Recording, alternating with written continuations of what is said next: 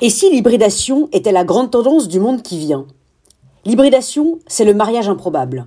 C'est le fait de mettre ensemble des choses, des secteurs, des activités, des métiers, des personnes, des compétences, des générations, qui a priori n'avaient pas grand-chose à voir ensemble, ou qui pouvaient sembler contradictoires, et qui, réunis, vont donner lieu à des tiers usages, des tiers lieux, des tiers objets, des tierces économies, à de nouveaux mondes, en somme.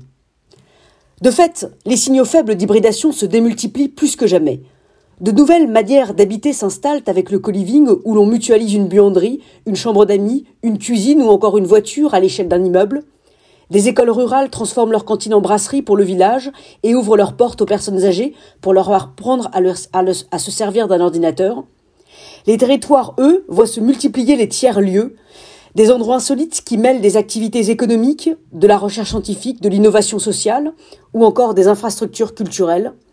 Des gares se transforment en musées pour donner au plus grand nombre l'accès à l'art. Dans le même temps, des pianos sont installés dans des magasins, des hôtels proposent des espaces de coworking, des fermes deviennent des parcs d'attractions, tandis que l'on construit des crèches dans des maisons de retraite. Ces nouvelles réalités hybrides se multiplient et prennent leur essor, réconciliant et réunissant ce qui avait été artificiellement séparé les générations, les économies, les métiers, les territoires.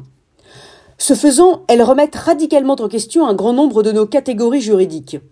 L'hybridation des fermes, des maisons de retraite ou encore des écoles nous invite à hybrider les droits, publics, privés, commercial ou rural, en entrecroisant les catégories juridiques.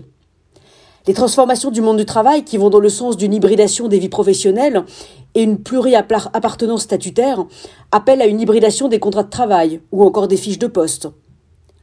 Les collaborations croissantes entre les start-up et les grands groupes ou les start-up et les administrations centrales requièrent de nouveaux cadres de partenariat. Aujourd'hui, les juristes jouent plus que jamais un rôle immense et déterminant. Ils doivent être des jardiniers et des architectes, pour reprendre les mots de Mireille Delmas-Marty.